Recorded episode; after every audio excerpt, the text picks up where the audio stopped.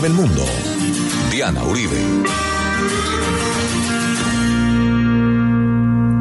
Buenas. Les invitamos a los oyentes de Caracol que quieran ponerse en contacto con los programas, llamar al 302-9559, 302-9559 entre semana, o escribir a info arroba la casa de la historia punto com, info arroba la casa de la historia punto com, o consultar nuestra página web www.lacasadelahistoria.com www.lacasadelahistoria.com y le recordamos a los oyentes que Caracol Radio y La Casa de la Historia son los canales oficiales del trabajo de historia del mundo, no hay otros.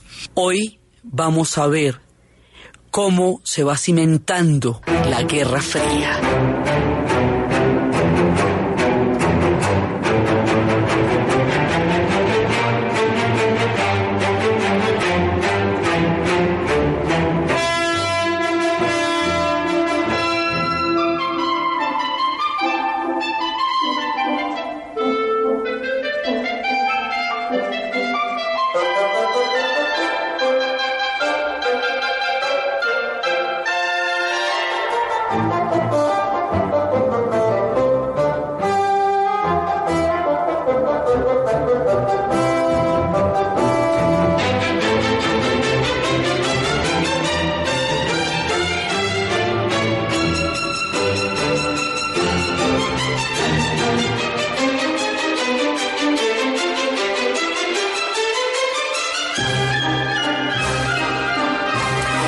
Pasada estábamos viendo cómo tres conferencias determinan el destino del mundo.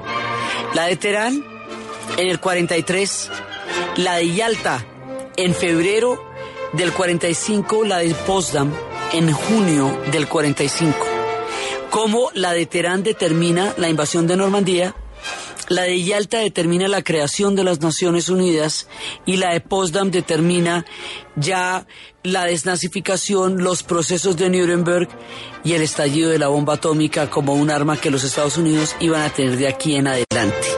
Y por lo tanto se sitúa en la conferencia de Potsdam el inicio de la Guerra Fría se considera que ahí es donde las cosas empezaban a ponerse complicadas y habíamos visto cómo Stalin, Roosevelt y Churchill tenían un acuerdo sobre el mundo y cómo lo iban a repartir y, en qué condiciones iba a quedar, pero Roosevelt va a morir muy inoportunamente. Churchill va a perder las elecciones y va a quedar Stalin solo con Adler y con Truman, que ya son otros personajes muy diferentes. Habíamos visto cómo Roosevelt era un hombre universal, planetario, global, un hombre capaz de entender la geopolítica de su tiempo y cómo Truman era un hombre de Missouri, eh, de bien adentro de los Estados Unidos y no tenía, digamos, la visión panorámica del mundo, ni menos un humanista que tenía Roosevelt y cómo el resultado del fin de la guerra lo definió fue él.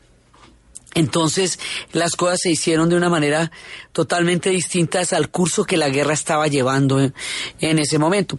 Entonces hay un momento en que las cosas habían llegado a la búsqueda de un equilibrio, a la búsqueda de una paz, a la búsqueda de una garantía de que este tipo de conflictos tan aterradores como el que acaba de pasar no se volvieran a repetir en Europa.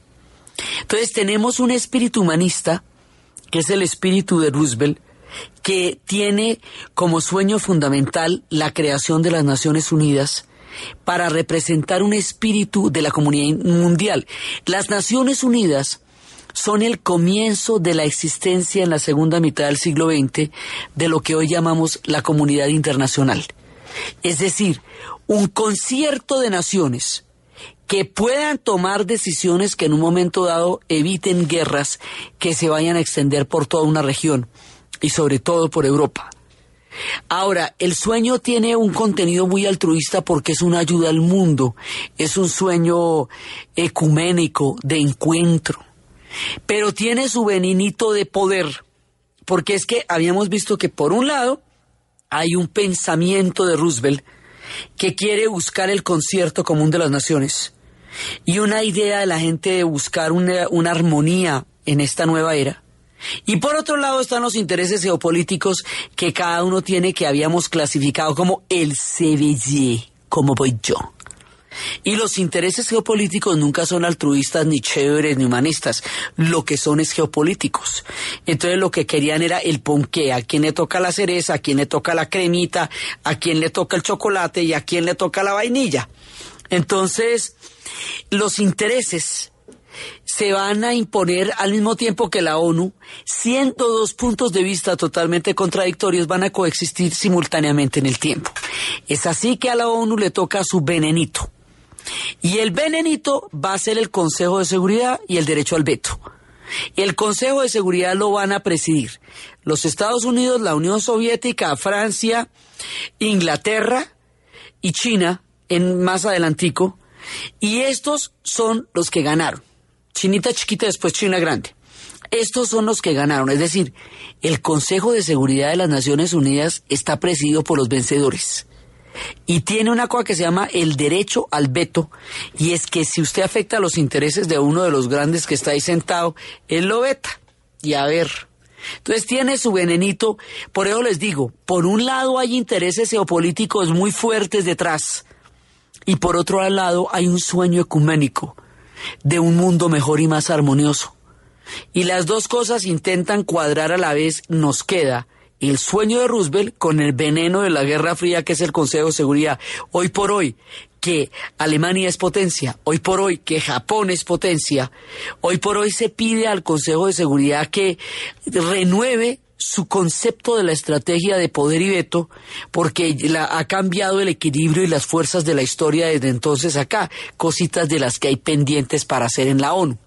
Pero el asunto es que eso se logra y ese es el sueño de Roosevelt y ese es el aporte de Roosevelt, sobre la premisa de que tiene que haber una comunidad internacional que medie en los conflictos, porque la ausencia o la inoperancia de esta es una de las cosas que se atribuye como causas de la Primera Guerra Mundial. Entonces, bueno, ahí quedó. Esto lo dejamos en Yalta. Y en la conferencia de Potsdam, ya los Estados Unidos tienen la bomba atómica y le cuentan a Truman por la mañana. Truman de todas maneras le cuenta a Churchill. Churchill ya no está gobernando, pero sigue siendo su parcero. Y, eh, y quieren, me ha dicho, le dice no le cuente exactamente a la Unión Soviética.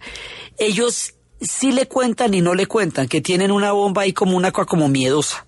Pero no le especifican qué es una bomba atómica. Y una cosa es decirles, venga, es que nosotros tenemos una bomba aquí como medio miedosa. Y otra cosa es echarla y echársela al Japón. Eso ya es una cosa verdaderamente aterradora. A Stalin esto le parecía un acto de crueldad extrema y hay que ver que el hombre era rudo. Digamos, para que el hombre se, se le paren los pelos por esto es que fue un horror verdaderamente aterrador. ¿Qué pasa con la bomba atómica? La vez pasada empezamos a señalar que esto era un hecho geopolítico. Hasta antes de la existencia de la bomba atómica, el criterio de reparación y de reparto del mundo después de la guerra era el nivel de sufrimiento y el dolor de la Unión Soviética. La Unión Soviética pedía semejante expansión de fronteras porque había llevado sola el peso de la guerra, porque había sufrido más que nadie, porque había realizado el sacrificio último y supremo, porque tenía 27 millones de muertos detrás, porque tenía su territorio arrasado, porque había entregado el pellejo para salvarse y salvar al mundo. Por eso pedía una reparación del tamaño de la que pedía. Ahora con la bomba atómica, el criterio no es el tamaño del sacrificio, porque no se puede comparar el tamaño del sacrificio de los gringos con el de la Unión Soviética. No se puede comparar Pearl Harbor con el cerco de Leningrado, no, nunca en el mismo día. No se puede comparar Stalingrado con Omaha, no. O sea, no. Y además ellos no tuvieron la guerra en su territorio, tienen las industrias intactas, van a tener una condición muy favorable de posguerra porque no van a pasar el resto de los 15 años reconstruyendo los escombros, ni nada de eso. Entonces no es por la proporcionalidad del sufrimiento por lo que la Unión Soviética pide la compensación de las fronteras, sino porque tienen la bomba atómica. Entonces ahí ya es por un tema de poder, porque yo tengo un arma que puede acabar con el resto de las armas, porque yo tengo un arma que es más poderosa que los ejércitos convencionales, sin importar qué tan grandes sean y qué tan tremendas sean sus divisiones de tanques. Entonces, si me explico, aquí el criterio no es su participación en la guerra. Aquí el criterio no es, en cierta medida, lo que a un pueblo debería tocarle por lo que hizo, la compensación. Aquí el criterio es la ley de un arma que la tienen los Estados Unidos en primera instancia. Esto no tiene que ver con la justicia, esto no tiene que ver con la compensación, esto no tiene que ver con, con el derecho que un pueblo tenga o no, esto tiene que ver con que la tengo, puedo, quiero y no me da miedo. Y a ver, esto ya es otra cosa, ¿me entiende? Ahí ya no hay un equilibrio que corresponda a la situación en la que terminó la Segunda Guerra Mundial y en, que la que los ejércitos terminaron en el momento de las conferencias. Ahí hay una superioridad de armas que va a determinar una posición geopolítica de los Estados Unidos en la posguerra. El equilibrio se rompió. Mucho la bomba atómica desde que aparece, eso todo lo que va a hacer son consecuencias muy complicadas. Primero, la destrucción inhumana, terrible, indigna y aterradora de Hiroshima y Nagasaki. Y segundo, la ruptura de un equilibrio que estaba a punto de lograrse con la consecuencia de lo que había sido la guerra. La bomba atómica rompe las reglas del juego, le quita a la consecuencia el derecho a la compensación y se convierte en un arma de chantaje y de disuasión en sí misma y por sí misma. La sola existencia de la bomba atómica ya le da a los Estados Unidos un poder de negociación brutal en el cual ya no tienen que preocuparse de cómo llegar a acuerdos porque de hecho ya tienen una superioridad enorme que, que va a hacer que los otros eh, tengan que considerarlo. Entonces rompe el equilibrio, ¿por qué? Porque teniendo la Unión Soviética, los ejércitos más grandes que habían hecho a partir de lo de Kursk, ahora ya no se sienten seguros a pesar del tamaño de su ejército, sino que les tocaría, para entrar en equilibrio con los Estados Unidos, fabricar ellos también la bomba atómica, ¿me entiende? Y ahí empieza este jueguito macabro del equilibrio de poder porque entonces me toca a mí fabricar la bomba atómica. Los Estados Unidos contaban con que los soviéticos la iban a fabricar en un lapso de cinco o seis o siete años, pero la de los gringos está en el 45 y la de los soviéticos en el 49, o sea, en bombas por el sistema de espionaje. Porque había un tipo Hus que había trabajado en el proyecto Manhattan y que era espía. Entonces, los Estados Unidos ya empiezan a decir, ah, no, es que si la Unión Soviética tiene la bomba atómica, ahora toca tener es más más y más fuertes para poder tener un equilibrio. Y ahí empieza este equilibrio del terror tan macabro que es en el que se manejó toda la geopolítica de la Guerra Fría. Entonces la bomba atómica hace la diferencia en los términos más adversos que la diferencia se pudo haber hecho, por un lado, y esto está pasando en posta. Entonces ahora, ¿qué pasa? La Unión Soviética piensa que ellos no deben mostrar debilidad, ni deben mostrar eh, flexibilidad frente a la amenaza de una bomba atómica, porque eso es dar una pésima señal de que el otro va a tener más condiciones de supremacía que ellos. Así que van a ser inflexibles también en la negociación y van a hablar sobre cada uno de los países que ya tienen y van a ser perfectamente tajantes en que esos países van a ser sus esferas de influencia y esto va a hacer que una parte de Europa poco a poco se vaya convirtiendo en una réplica de la Unión Soviética. Entonces la manera como primero habíamos discutido los problemas de Polonia, las fronteras de Polonia que son siempre el tema desde que empezó hasta que terminó la guerra.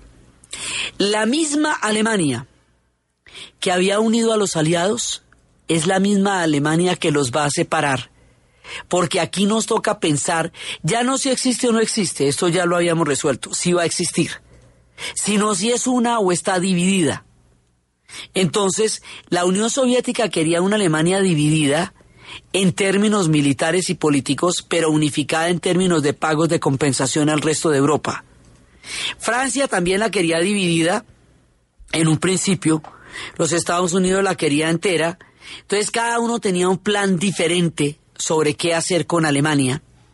Pero la diferencia entre cuál es el destino de Alemania, según la versión de cada uno de ellos, estamos hablando de los soviéticos, ingleses, franceses y norteamericanos, es la que va a hacer que surjan las grietas y las fisuras alrededor de la discusión de qué se va a hacer con Alemania y cómo se va a manejar el tema alemán.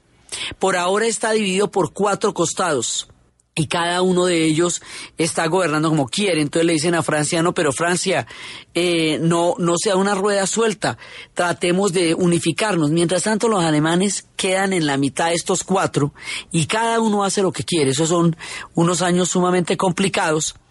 Entonces, Stalin está ocupándose de manejar todo el tema de las fronteras.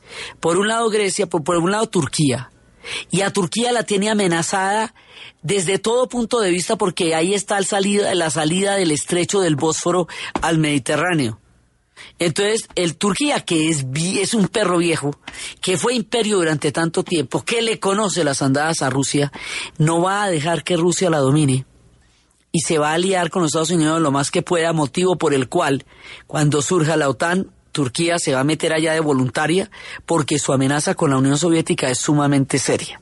Entonces tenemos el lado de Turquía. Por el otro lado, ya metido los Bálticos y Polonia, vamos a empezar por Europa del Este y habíamos visto cómo se van metiendo en cada una de las fronteras. Y al meterse en cada una de las fronteras empiezan a meterse los asuntos internos.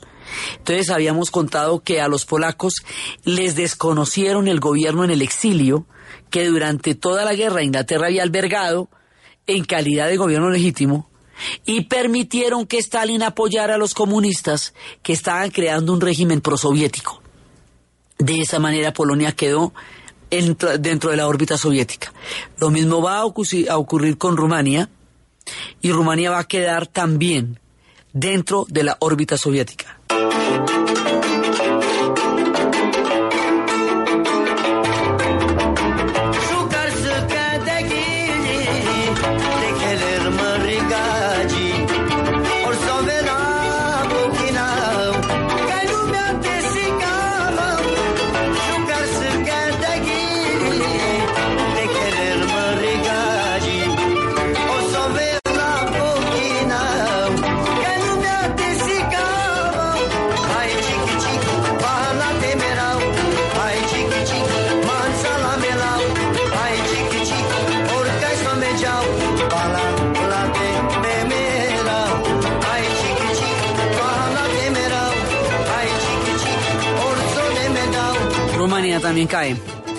Después viene un complique con Checoslovaquia. Checoslovaquia se resistía. Checoslovaquia había sido fundada por Tomás Mansarek. Él había sido el primer presidente fundador de la República de Checoslovaquia después de la Primera Guerra Mundial. Su hijo va a oponerse a una sovietización de la República Checoslovaquia Checoslovaquia que para ellos siempre además va a ser una, un tema muy complicado y este hombre, el hijo de Tomás, va a amanecer destripado cayendo por una ventana. No queda claro si se votó o lo votaron, pero el asunto es que su cuerpo, muerto de esta manera, mataba también la posibilidad de una autonomía por parte de la República Checa. Así que los checos van a quedar aquí de todas maneras con la muerte de Jan Mansarek. Ya, el, eh, ya después de eso, ellos van a perder el año ahí, la posibilidad de, de tener una, una autonomía. Es que después de la guerra es muy complicado porque los vencedores van decidiendo sobre los vencidos. Entonces, si usted logra ponerse las pilas como hizo Francia, que logró, De Gaulle montó una operación absolutamente increíble para que no, porque él cuando vio que no estaba invitado a Yalta dijo, uy, si yo no estoy en la silla de la conferencia de Yalta es porque estoy en el menú. Y esa no me la aguanto. Entonces De Gaulle hizo gala de toda su astucia condicionó eh, lo, que, lo que fueron los desembarcos y todo en Normandía para que pudiera entrar él con sus ejércitos de primeras al París liberado, porque sabía que si eso no era así, él también iba a ser parte de la repartición. Digamos, aquí hay una cosa en juego muy complicada y es que empiezan a ponerse gobiernos provisionales porque todos estos territorios como fueron invadidos, todos estos territorios pueden considerarse territorios que se pueden reorganizar o reordenar o redefinir fronteras según la fuerza de los ejércitos que lleguen a liberarlos. Ese es el peligro. Cuando el ejército rojo avanzaba con todas las divisiones de tanques, ahí no había mucho chance. Y cuando estaban avanzando los americanos, pues tampoco. Entonces, por eso es que Francia se pone las super pilas.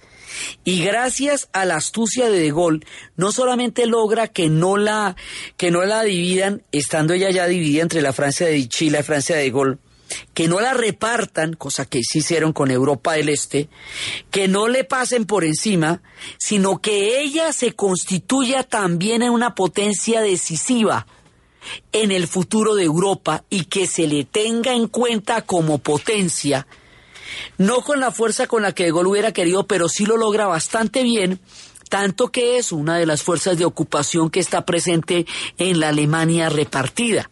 Francia va a ser un actor principal aquí.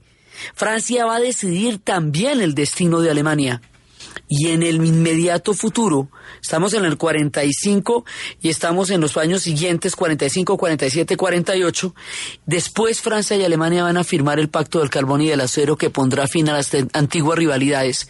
Pero por ahora Francia está invadiendo, está pisando duro, porque Francia tiene que poner de manifiesto que ellos son no solamente un actor fundamental, sino alguien a quien debe consultarse para toda decisión y el hecho de que la invasión haya sido en Normandía y por Normandía le da a Francia un lugar en la posguerra. Francia se pelea su lugar en el reparto del mundo y en el concierto de las potencias.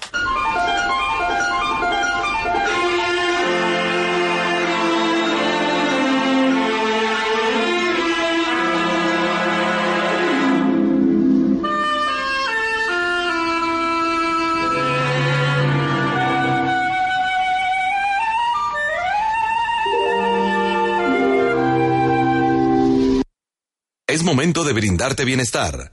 Cafam, siempre a tu lado, presenta la hora en Caracol Radio. En Caracol Radio, son las 11 de la mañana y 30 minutos.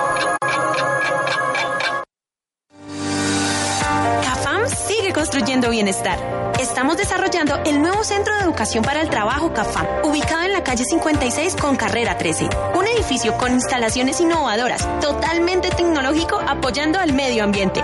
Pregunta por los cursos y programas en diversas áreas que ampliarán tus oportunidades laborales. Llama ya al 423-9600, extensiones 103 o 307 y conoce más. CAFAM, siempre a tu lado. Vigilado Supersubsidio.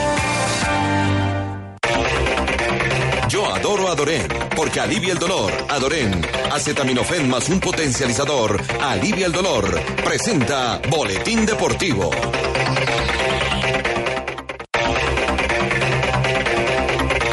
El Cúcuta Deportivo, líder del torneo de ascenso, de la mano del argentino Lucas Pusineri, lleva 18 partidos sin perder y la consigna es mantener el arco en cero hoy frente al conjunto Llaneros de Villavicencio. Diego Chica, jugador volante del conjunto rojinegro y cómo mantener el balón. Nosotros tenemos que eh, ir respetarlos jugándole buen fútbol, metiendo la intensidad, eh, teniendo siempre ese compromiso y esa, y esa claridad. Y bueno, eh, los partidos todos van a ser intensos, todos van a ser difíciles y bueno. De 54 puntos posibles, el Cúcuta Deportivo ha alcanzado 42, es decir, un 77.77%. Ha ganado 12 partidos, empatado 6, convertido 3 goles, le han hecho 10 para una diferencia de 23 goles. Vuelve el fútbol al General Santander los domingos, hoy 3 y 30 de la tarde frente a Llaneros.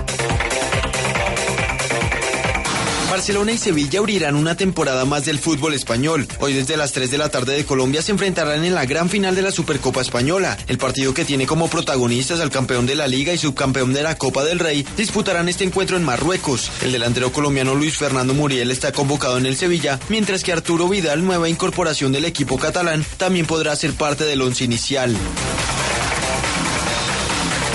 El delantero peruano Paolo Guerrero fue confirmado como nuevo jugador del Internacional de Porto Alegre en Brasil. Guerrero deja así el Flamengo, equipo con el que estuvo los últimos tres años y donde anotó 43 goles en 112 partidos. El atacante de 34 años, quien logró disputar el Mundial de Rusia 2018 con su selección, llegará al quinto equipo en su carrera deportiva. El dato, 49 finales de Masters 1000 alcanzó Rafael Nadal, quien es el primer tenista en llegar a esta cifra en la era abierta. Desde las 3 de la tarde se enfrentará por el título del Masters 1000 de Toronto ante el griego Stefanos Tsitsipas.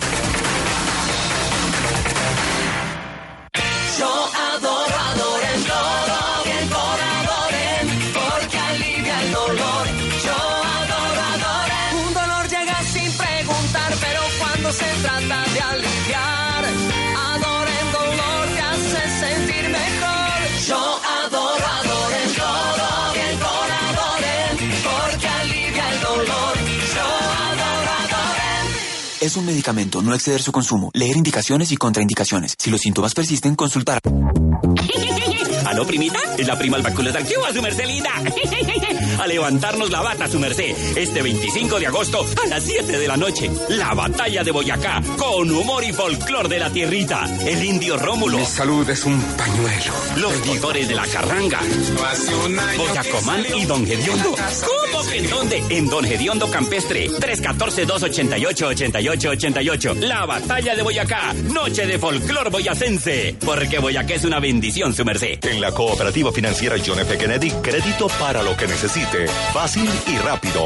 Cuotas fijas, cómodos plazos, intereses rebajados. Además, beneficios por solidaridad. Pase y solicite usted también su crédito. Cooperativa Financiera John F. Kennedy, ahora también JFK. Cooperativa Financiera, vigilado Superintendencia Financiera de Colombia. Llega el domingo mm, y tu cuerpo 500, ¿quién da más? ¿Quién da más? Escucho 600. Y negocia. Te doy 20 dólares. Disfruta de ¿Quién da más? y el precio de la historia. Todos los domingos desde las 9 de la noche. Solo por History. Dale play cuando quieras en History de Night y History Play. En aniversario, Comodísimos te invita a disfrutar de las ofertas de agosto. ¿Y usted cómo durmió anoche? Colchones comodísimos. Mm, Llega el domingo mm, y tu cuerpo. Tengo 500, ¿quién da más? ¿Quién da más? Escucho 600. Y negocia. Te doy 20 dólares. Disfruta de ¿Quién da más? y el precio de la historia. Todos los domingos desde las 9 de la noche. Solo por History. Dale play cuando quieras en History de Night y History Play. Historia del mundo de Caracol Radio. Con Diana Uribe.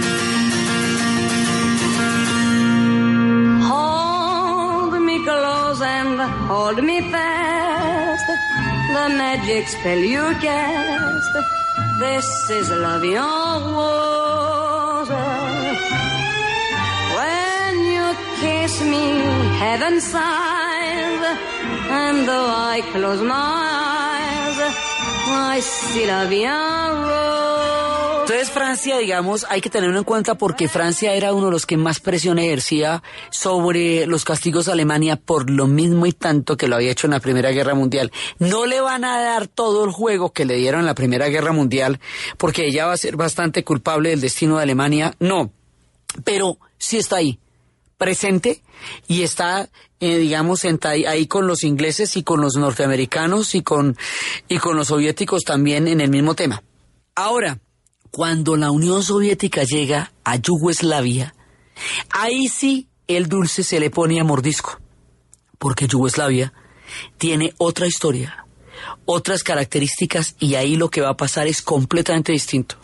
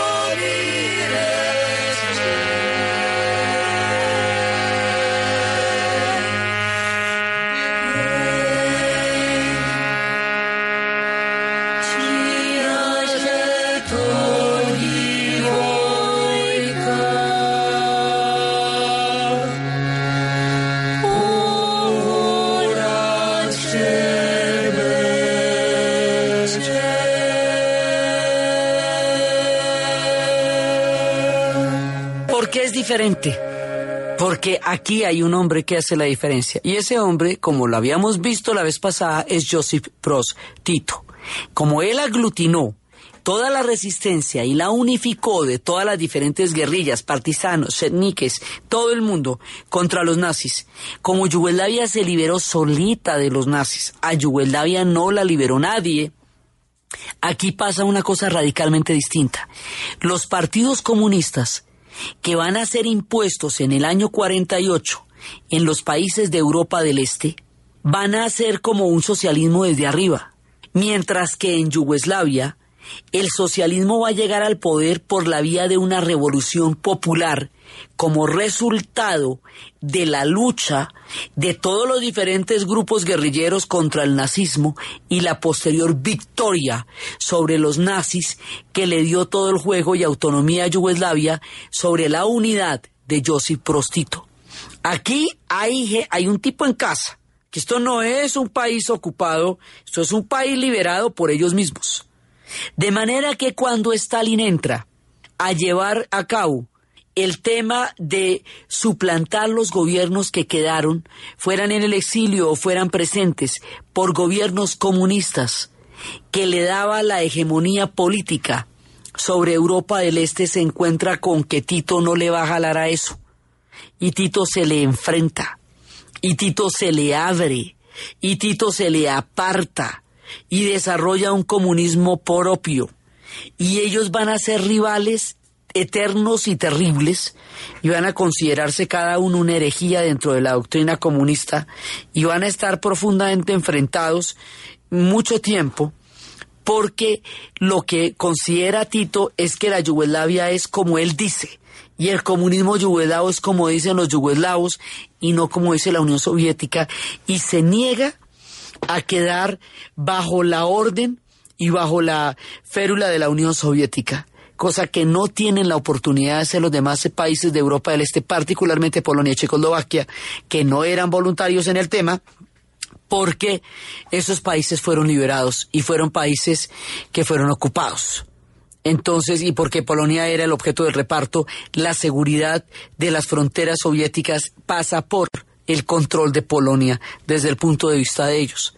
Entonces, una vez que todo esto ya está dado, ya por las vías de hecho, en ese momento ya se empieza a mirar a la Unión Soviética no como un antiguo aliado, sino como una potencia en plena expansión que se está expandiendo sobre Europa. Ya se le quita el carácter de un pueblo que libró una lucha tan grande y se le considera una amenaza. Y esto ya empiezan a, manifestarlo el Consejo de Seguridad Nacional en Estados Unidos y un, personaje que se llama Kennan, que va a hablar de la Unión Soviética como una, un nuevo enemigo y una nueva potencia a la que hay que eh, estar mirando con atención porque ellos son un nuevo, una nueva amenaza de expansión. Entonces esto nos va a llevar a una política de contención, o sea, hay que impedir el avance de ellos por Europa en lugar de tomarlos como aliados. Y al hacer esto nos cambia totalmente la onda de lo que estábamos pactando, porque ya aquí, eh, digamos, ellos empiezan a ocupar un lugar de, de hegemonía y empieza la rivalidad de potencias entre los Estados Unidos y la Unión Soviética. Aquí ya las cosas son completamente diferentes y empieza a plantearse que ellos son una potencia en expansión y que los Estados Unidos tiene que estar y que Occidente tiene que estar pilos para que esta expansión no se riegue por toda Europa y para eso van a utilizar la bomba atómica como elemento de disuasión, no porque la vayan a echar, sino porque la tienen y porque esto hace que puedan atacar desde, desde, Estados Unidos, que no tengan que tener ejércitos en Europa.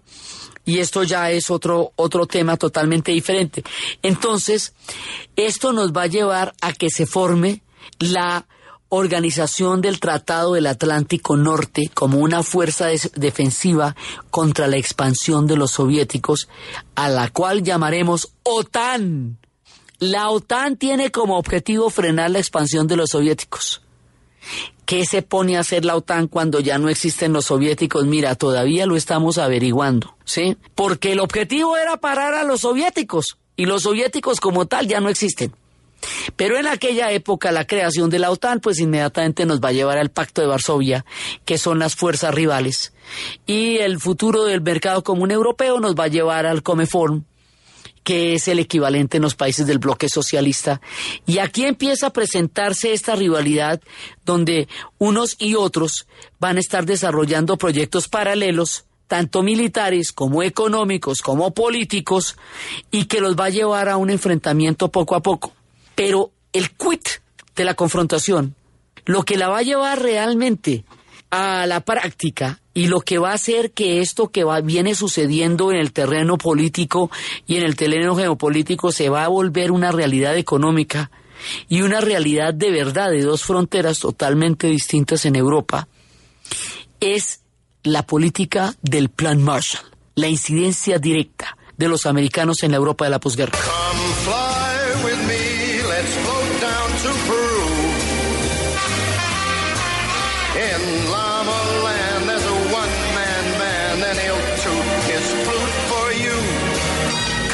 Fly with me. Let's take off in the blue. Once I get you up there. Los Estados Unidos entra con una fuerza absolutamente increíble y entra con toda la, digamos, con todo el interés geopolítico y todo, y resulta que hay un personaje que es el señor Marshall, que estuvo mucho tiempo en Moscú y que analizó George Marshall todo lo que estaba pasando y dijo, un momentico, la mejor manera para evitar que Europa se vuelva comunista y se alinee con la Unión Soviética no es a través de la ideología, no es a través de las armas, es a través de la comida. Esta gente tiene mucha hambre mucha hambre, está devastada, está desolada, necesita una reactivación económica, necesita una inyección de dinero, necesita rápidamente una ayuda para reconstrucción y eso los va a hacer alinearse con los Estados Unidos porque se les van a dar créditos blandos, facilidades de pago y una posibilidad instantánea de una cantidad de dinero que les permita salir de la olla rapidito. A esto lo vamos a llamar el Plan Marshall.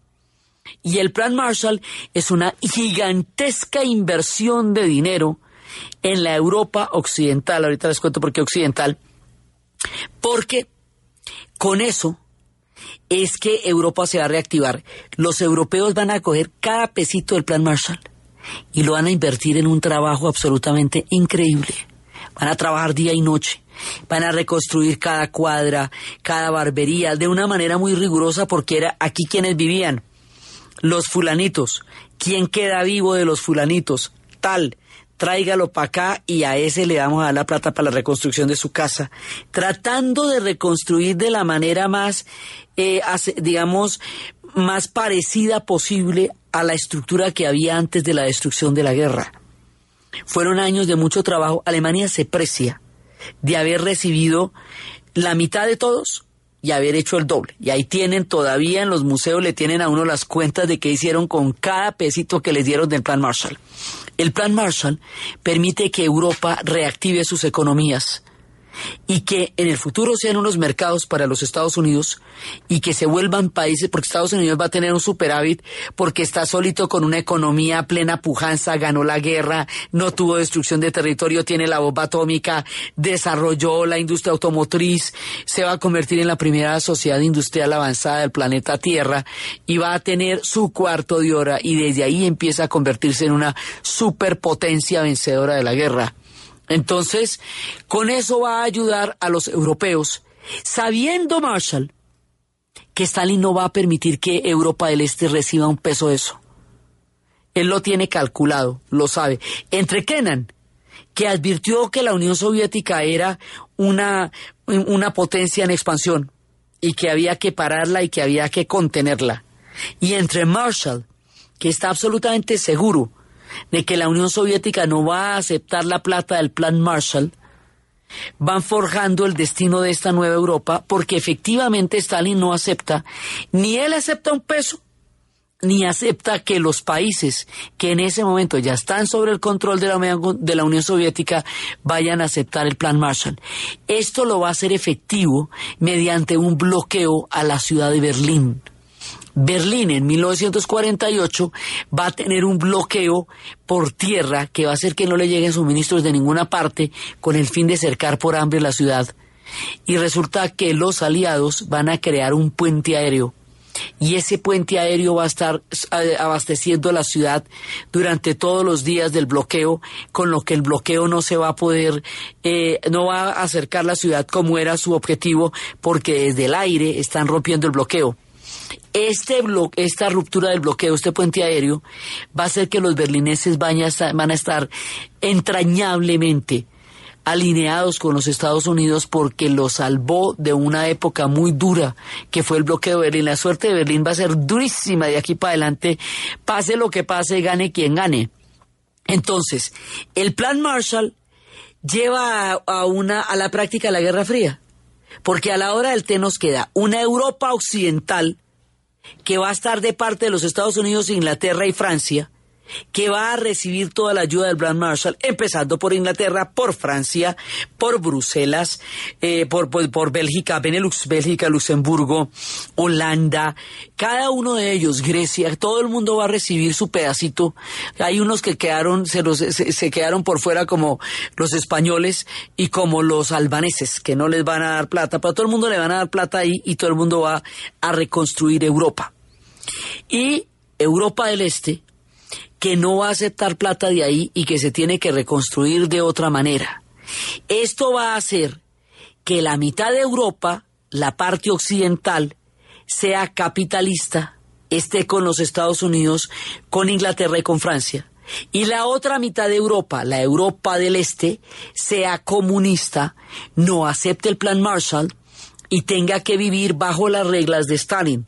Y las reglas de Stalin significan que el modelo soviético tal y como se había, eh, eh, se había consolidado en la Unión Soviética se va a reproducir de manera idéntica en cada uno de los países de la Europa del Este. Por lo cual, cuando caiga en el futuro la Unión Soviética van a caer todos como un castillo de naipes porque todos están encadenados a la misma economía, al mismo sistema de, central, de, economía central planificada, al mismo sistema de, armamento, al mismo sistema político, todo, digamos, la Unión Soviética va a tener el control total sobre la Europa del Este a su imagen y semejanza. Y la Unión Soviética contaba con que los capitalistas iban a agarrarse los unos contra los otros rápidamente y que esas alianzas no iban a durar mucho. Resulta que no. Resulta que esas alianzas sí fueron duraderas, todavía están. Resulta que más adelante Francia y Alemania, exhaustas sobre las cenizas y con las heridas, deciden hacer la paz y firmar el pacto del carbón y del acero, que va a ser en el futuro el origen de la Unión Europea. Porque dicen, bueno, ¿y por qué es que nos matamos? Por Alsacio y Lorena. ¿Y qué es lo que hay allá? Carbón y acero. ¿Por qué no nos lo repartimos en lugar de matarnos por eso? Ya nos echamos dos guerras mundiales, 70 millones de muertos, ya esto se nos fue la mano. Y hacen el pacto del carbón y del acero. Y crean una comunidad económica. Y resulta que estos países se, se van en la mano los unos a los otros para salir adelante en lugar de rivalizar entre sí. Resulta que la alianza entre los Estados Unidos y, la y el Reino Unido es indisoluble. No solamente por los viejos lazos históricos que unen a estos dos pueblos, por la lengua común, por la afinidad cultural, sino porque la alianza de Gran Bretaña con Estados Unidos es su seguridad de tener un contrapeso frente a cualquier influencia de poder que se presente en el continente europeo. Así que ellos van a ser en el futuro, cuando ya estén todas las redes de espionaje formadas, que ya se están formando en esta época, los primos. Así los va a llamar la CIA, los primos. Entonces, estas alianzas se van consolidando y se van haciendo cada vez más, más fuertes. Entonces, el bloque occidental se, se consolida, se, se fortalece, se hace cada vez más sólido y el bloque oriental cada vez tiene muchísima más presión de parte de Stalin y así se nos va formando una bipolaridad en Europa. Y la que va a sufrir todas estas consecuencias es Alemania, porque en la práctica Alemania queda dividida. Ahora sí, la teníamos entre los cuatro sectores. Pero entonces ahorita sí, la Alemania del Este queda de parte de Stalin dentro del bloque socialista, la RDA, República Democrática Alemana, mientras que la Alemania del Oeste queda de parte de los Estados Unidos, Francia e Inglaterra, y a esa la vamos a llamar la República Federal Alemana. Y vamos a tener dos Alemanias. A partir del Plan Marshall y del bloqueo de Berlín, rápidamente esto va a evolucionar hacia la partición de Alemania. Vamos a tener dos Alemanias y cada una de estas Alemanias va a desarrollar una historia paralela y distinta. Y la capital de la Alemania federal será Bonn, una ciudad de bajo perfil de una Alemania que quiere toda la discreción posible después de los estragos de la guerra y que se va a dedicar a una reconstrucción heroica a través del papel de las mujeres que después de toda la hecatombe cogieron ladrillo por ladrillo y lo fueron pelando y lo fueron pegando con la ayuda de todos los niños para reconstruir las grandes ciudades, Kassel, Bremen, Berlín. ¿Dónde estaban los hombres prisioneros? Los hombres fueron llevados prisioneros por los soviéticos cuando cayeron todas las zonas de ocupación y los van a poner a trabajar a reconstruir la Unión Soviética para, para parar todo lo que ellos tuvieron que tumbar para poderlo sacar y resistir la ofensiva. Así que ellos van a durar 10 años después de terminada la guerra, porque hasta 1955 todavía los alemanes van a ser prisioneros en la Unión Soviética. Toda la gente de Stalingrado, allá está. Toda la gente de Leningrado, allá está toda la gente de Moscú allá está. O sea, todos los que fueron allá, allá van a quedar prisioneros, más otro pocotón de gente que se fueron encontrando por el camino, más los que estaban en Berlín, todo el mundo va a quedar prisionero allá, hasta cuando el futuro reconstructor de Alemania, Konrad Adenauer, en 1955 se arrodille en Polonia frente al campo de concentración de Auschwitz, pida perdón ante el mundo y exija a cambio la devolución de los prisioneros alemanes.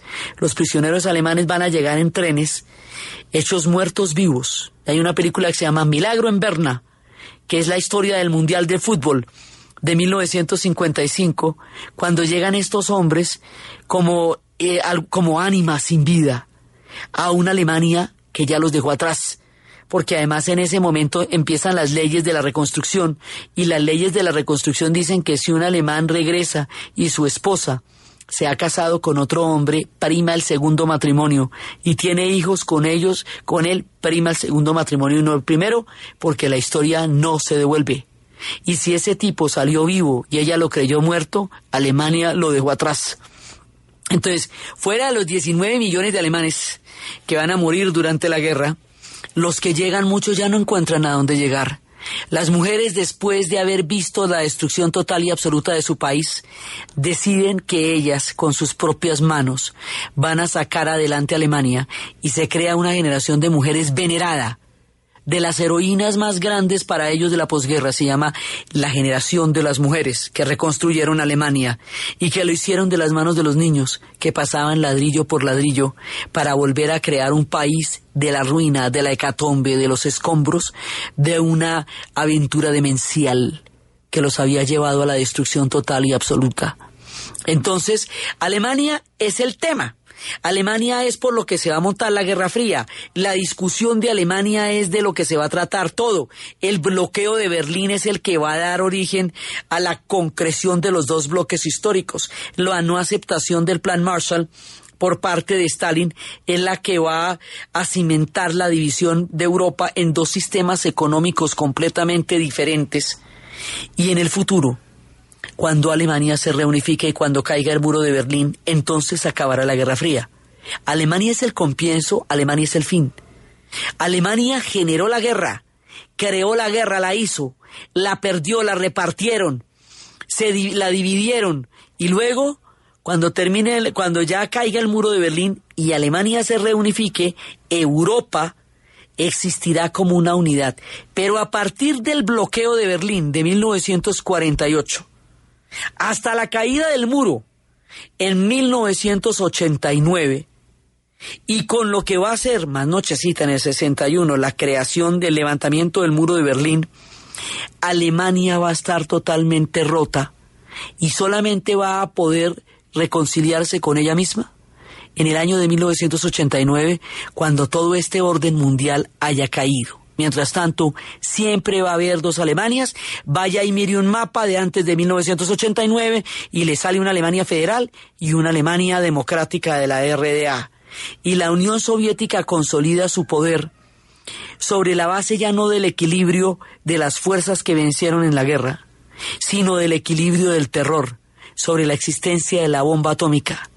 Y serán los espías los que de aquí en adelante lleven esta nueva fase de la confrontación, que ya no va a ser una confrontación directa, que ya no va a ser un encuentro de ejércitos, porque con la existencia de la bomba atómica esas cosas ya no se pueden hacer, sino que va a ser un mundo de espías, un mundo de secretos y un mundo de terror y chantaje atómico, un mundo de zonas de influencia, un mundo de utilización de los demás conflictos para llevar a cabo la influencia de la Guerra Fría. Y mientras tanto, Songo Sorongo va a triunfar la revolución china y eso va a cambiar la geopolítica de todo lo que está pasando porque el mundo comunista llega a las puertas de Pekín por la vía de Mao Zedong y aquí entran nuevos agentes en todo este escenario gigantesco que va a ser la Guerra Fría. La historia de eso, de lo que pasa, de China,